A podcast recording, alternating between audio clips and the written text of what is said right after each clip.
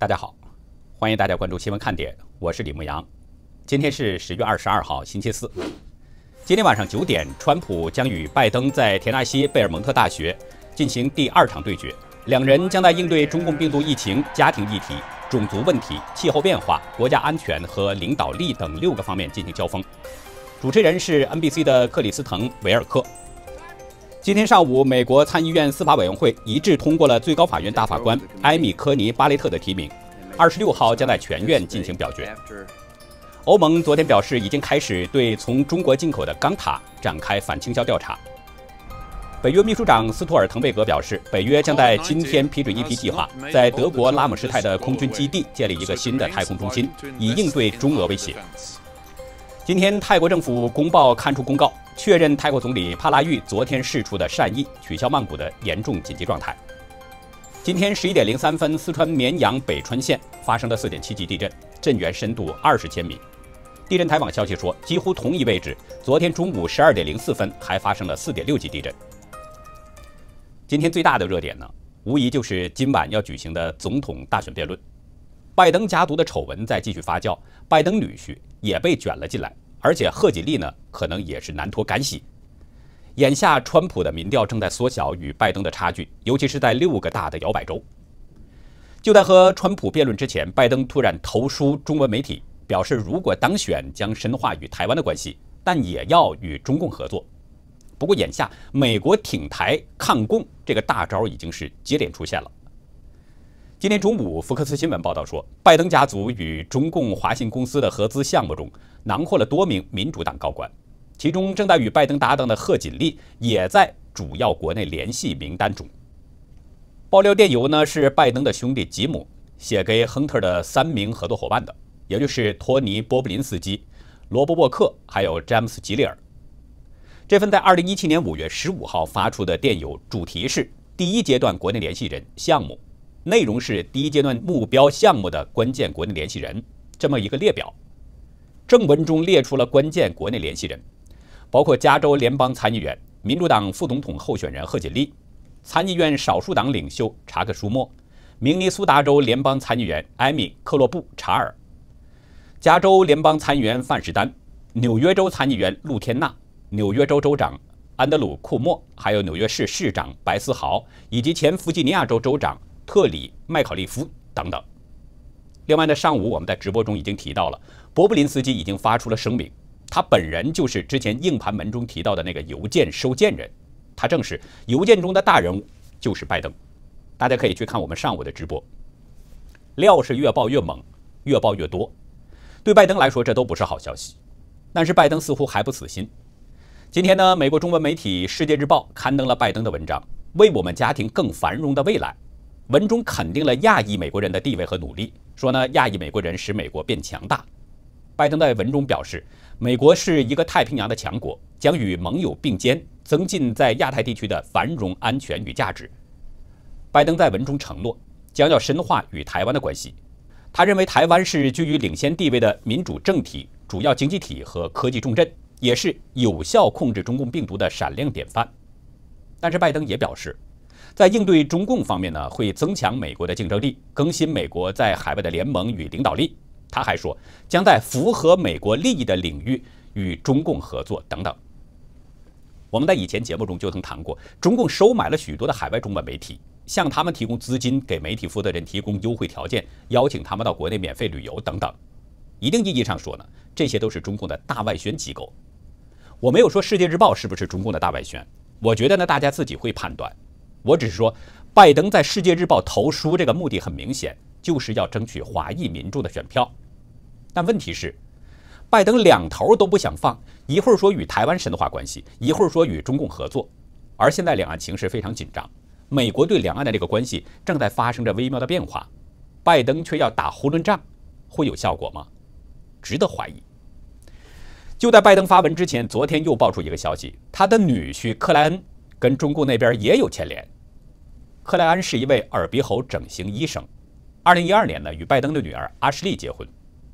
当时他们给外界的印象呢，这是一对从事慈善事业的伴侣。但是中国出版社引述两个美国网站《政治》和布莱特巴特的爆料，克莱恩主导一家叫启动健康的创投健康公司。二零一八年，启动健康曾经协助两家大型的中方企业进入美国，一个是美联医邦，主要业务呢就是在中国的患者与美国的医生之间建立联系。另外呢，在启动健康的推动之下，美联医邦在当年十一月与中国平安保险进行合作，打造放射科、肿瘤科、心脑血管疾病等七十二个医学领域的每种医疗资源对接通道。中国出版社还说，今年三月武汉爆发中共病毒疫情之后，克莱恩的启动健康公司呢还称赞中共当局应对疫情有方，说中共为遏制中共病毒做出的有系统的紧急反应，已经为世界的其他国家成了一个范本。大家知道，中共当局从一开始就隐瞒疫情，即使川普在电话中向习近平询问疫情情况，美方仍然没有得到真实的答案。中共一直对外宣称这个疫情是可防可控，人不传人，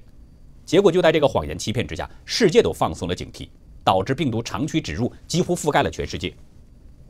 中共隐瞒疫情的情况，整个世界都看得清清楚楚，但是拜登的女婿却称赞中共抗疫有方，甚至还成了别的国家的范本。这里面是不是有什么问题呢？大家自己判断好了。我们不说克莱恩，只说拜登。我觉得克莱恩这件事儿被挖出，对拜登来说同样是一个打击，对他的选情同样不利。所以，即使拜登投书中文媒体，想拉华裔人群的选票，也不太可能有什么帮助。昨天，美国国防安全合作局通知了国会，国务院已经批准了三项可能向台湾出售武器的方案。这三项军售案呢，第一批就是包括十一个。M 幺四二高机动火箭炮系统以及相关的设备，估计价值是四亿三千六百一十万美元。第二批武器呢，是包括一百三十五枚 AGM 八四 H 增程型防区外对地攻击导弹以及相关的设备，大约价值是超过了十亿美元。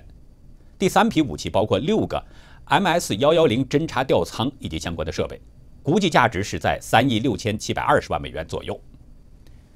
国防安全局表示，这几项军售案都符合美国的法律和政策，支持接受方使自己的武装部队现代化，并维护可信防御能力的持续努力。这是有利于美国国家经济和安全利益的。美台商业协会呢，对美国的这三项军售案都表示欢迎。协会会长韩如博在声明中说，这三个项目的质量明确反映了为抗衡中共霸权行为而持续使台湾军力现代化的紧迫性。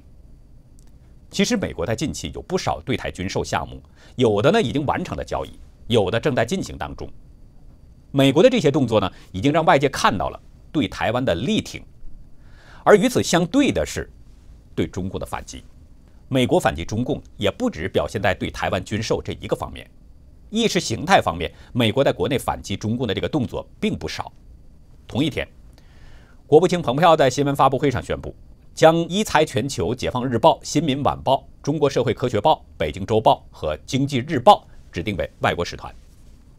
蓬佩奥指出，这些媒体被一个外国政府实质性的拥有或是有效控制，把他们指定为外国使团是反击中共在美国的宣传努力的一部分。国务卿表示，美国没有对这些媒体施加任何限制，他们可以在美国发表内容，美国只是想。确保美国人民和信息消费者能够区分自由媒体撰写的新闻和中国共产党自己发布的宣传，他们不是一回事儿。截止到目前呢，被美国指定为外国使团的中方媒体数量已经达到了十五家。早在今年二月和六月，美国已经把九家中方媒体这样的机构给定位为外国使团。美国国务院当天在声明中表示，过去十年，特别是习近平任职期间，中共对宣传机构实行了更大的控制。但却试图把他们装扮成独立媒体。我们从国务院的这个说法来判断，估计呢，将来可能还会有相关的动作。前天，众议院中国工作组推出了一个中国工作小组法案，其中提出了应对中共威胁的一百三十七项立法建议。少数党领袖中国工作组主席麦卡锡声明说，众议院共和党人不仅理解中共复杂的威胁，更通过中国工作小组来提出全面的蓝图。对于遏制中共的危险行为和确保美国在世界舞台上的声望至关重要。麦卡锡表示，这一百三十七项法案将有助于指导美国今后几年对中共的外交政策，是一项全面的立法蓝图。前白宫国安会亚洲事务资深主任、现在的华府智库战略与国际研究中心的副总裁格林先生认为，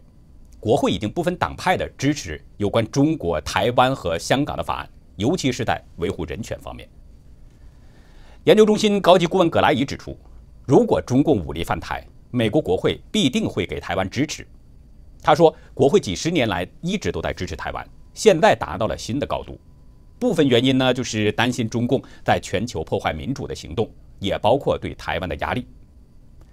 我不知道大家是否认同我的观点。我觉得呢，这一百三十七项立法建议，实际上就是给未来美国制定对华政策定下了一个基调。在格林和葛莱伊说这番话前不久，研究中心呢还发布了一份报告，朝向一个更强劲的美台关系。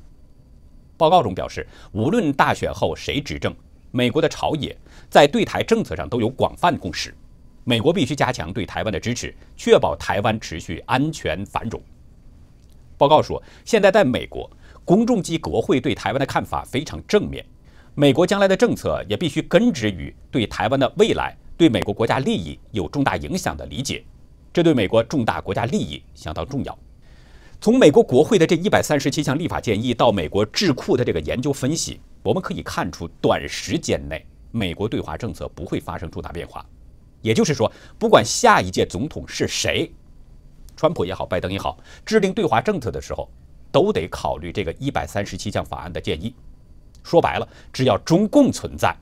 美国的这个对华政策就跑不出这个圈儿，一定是都对中共强硬的政策。那与此相对应的呢，就是力挺台湾。那么，川普和拜登究竟谁能赢呢？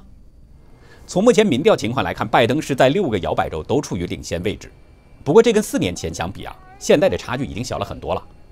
自称无党派的真清晰政治网站报道说，四年前呢，民调落后的川普最终是靠着拿下了六个摇摆州。击败了选情高涨的希拉里，他们认为今年很可能出现四年前川普和希拉里那个对决的局面。这家网站综合各家民调的数据，截止到二十号，拜登与川普在六个摇摆州的平均支持度分别是百分之四十九点一比百分之四十五点二，相差三点九个百分点。但是大家知道，四年前同样是这几个摇摆州，川普落后希拉里四点四个百分点，结果呢却被川普通吃。这就意味着，就算拜登现阶段民调领先，但是不到大选的最后，花落谁家，仍然很难说。我们再来说另外一个情况，败家子拜登呢，他的这个电脑门事件真的是伤了他爹，正在竞选总统的拜登，但是呢，却火了另外一家媒体。最先爆出败家各种丑闻的《纽约邮报》，这个知名度是大增了。前天，这家报纸的评论部编辑阿玛尼透出了一个消息。一位脸书的前知情者啊，前不久告诉他说，呢至少有六名中国人在为脸书的审查部门工作。这个消息爆出以后，福克斯新闻随即也做了报道，这是第一次有主流媒体报道这件事儿，所以呢，引起的轰动还是不小。阿玛尼引述那位知情人的说法，说这六个人呢，都是属于一个叫“仇恨言论工程”的小组，就是说，脸书的仇恨言论工程小组并不仅仅是这六个人，他们只是属于这个小组。小组里面还有其他人。知情人说呢，这个小组大约有十二个人。搞言论审查，在美国这种言论自由的国家来说，已经是挺可怕的一件事儿了。但是脸书竟然安排了十二个人，而且一半都是中国人。阿玛尼做了一些调查，也跟这六个人呢进行了核实，发现其中有两个人依然是中国国籍，其他四个人呢没有回应。据那位知情人透露。这个仇恨言论小组的成员呢，多数是在西雅图的总部工作。大家不要小看脸书的这个网络审核员呢，他们中多数人都是有博士学位的，而且工作也是非常繁杂，涉及电脑的机器学习，也就是教授电脑在没有特意编程的情况下学习。阿玛尼只透露了其中五个人的简单情况，有一个呢是在中科院曾经拿到过计算机工程硕士学位，第二个呢是专长在机器学习方面的软件工程师。这是从吉林大学拿到硕士学位的一个人。第三个呢，是一位工程经理，曾经在南京大学读的是计算机科学本科。第四位，曾经在华为工作过多年，曾经是华为的算法工程师。第五位，曾经在中共的国家铁路设计研究院工作过。据业内人士介绍呢，美国很多大型高科技公司经常会从中国、印度等国家招募相关专业的工程师。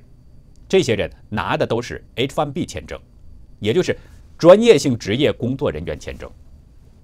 我相信有不少中国人呢是希望能够借这样的机会可以长期的留在美国，更希望拿到美国的绿卡甚至入籍。但是也不排除中共派出来的科技间谍，这样的人，我觉得在目前美中对立的情况下，可能是有危险的。需要提醒的是呢，这种职业是违反美国法律的，一旦美国调查起来，他一定会抓到具体人的。那么美国的科技公司会不会把这些人给抛出来呢？君子爱财，取之有道，挣钱也不能埋没了良心，是不是？更主要的是，这有可能引火上身，赔上自己的前程啊！接下来呢，我们要回应两位网友的来信。有一位网友呢是在海外工作的华人朋友，他希望我们能帮他一个忙，因为几个月前呢，他说呢从大陆带出来一台国产的手机，这是呢为了跟国内的亲人和朋友使用微信联系，也算是专机专用吧。突然有一天。这部手机呢，收到了系统更新的一个推送，其中一条显示加入统一推送联盟适配标准。这个网友没多想就更新了，但是马上他又后悔了，他怀疑这个统一推送联盟会不会与大陆苹果手机中的那个云上贵州一样呢？如果是，那么就会出现信息泄露的情况。所以呢，他希望有朋友能够帮助他介绍一下这个统一推送联盟的内幕情况。看看是不是中共在收集手机使用者的什么信息，甚至比他想的还要严重。我想呢，如果有了解内情的朋友，可以反馈一下，翻翻这个统一推送联盟到底是怎么回事儿。其实我觉得吧，都不用查证，因为手机这个东西它就是一个监听器，也是跟踪器，尤其是中共科技公司生产的那些手机，都被中共给做了特殊处理，无论你在哪儿，无论你说什么，中共都会掌握。所以呢，我建议这位朋友尽量还是不要使用国产手机了。就算是专机专用的话，它也不是很安全，因为你对中共不能不防，是不是？另一位朋友呢是在大陆广东，他向我们反馈呢是这样的一个事儿：说从去年开始啊，中共的交警呢就开始拦截摩托车了，而且呢这些交警他都是先隐藏起来，看到了摩托车上路就突然窜出，说只要一拦截。拦截一辆，罚款就是上千。如果你要争论，那就得拘留五天。这位朋友说，摩托车是底层老百姓出行的必备工具，所以他们那里几乎所有的摩托车都被劫过，人们出行都是提心吊胆。网友说，路无土匪，人间天堂啊。随后呢，这个朋友接着说，现在摩托车超完了，那些警察又开始盯上小汽车了，一罚就是三千。三千块钱，对大陆的很多人来说，这三千块钱相当于一个月的收入，有的甚至一个月都挣不了三千块钱。这种现象呢，这位朋友他问过不同地区的人，都反映是有这种情况。网友说，身在大陆，现在受的就是地狱之苦。是啊，这也是我们一再说的一个问题，就是只要中共存在，中国人民就没有好日子过，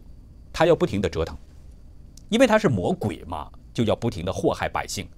所以呢，我们才要说要解体中共。但是这个过程，真的是需要每一个人都做出努力，做一个最简单的事情。什么简单的事情呢？就是退出与中共相关的所有组织，这就是对他的进行解体。那好，以上就是今天节目的内容了。如果您喜欢新闻看点，请别忘记点赞、订阅，并且分享给您的亲人和朋友。美国最近呢，接连发生了一些大事儿，这些大事儿的背后，我们都可以看到中共的影子。可是我们现在也发现，这个习近平呢，在美中对立的情势下，他已经是感觉到内外忧患了。那么是谁在这一系列事件的背后呢？在今天的会员区，我们就来聊聊这个话题。感谢您的收看，再会。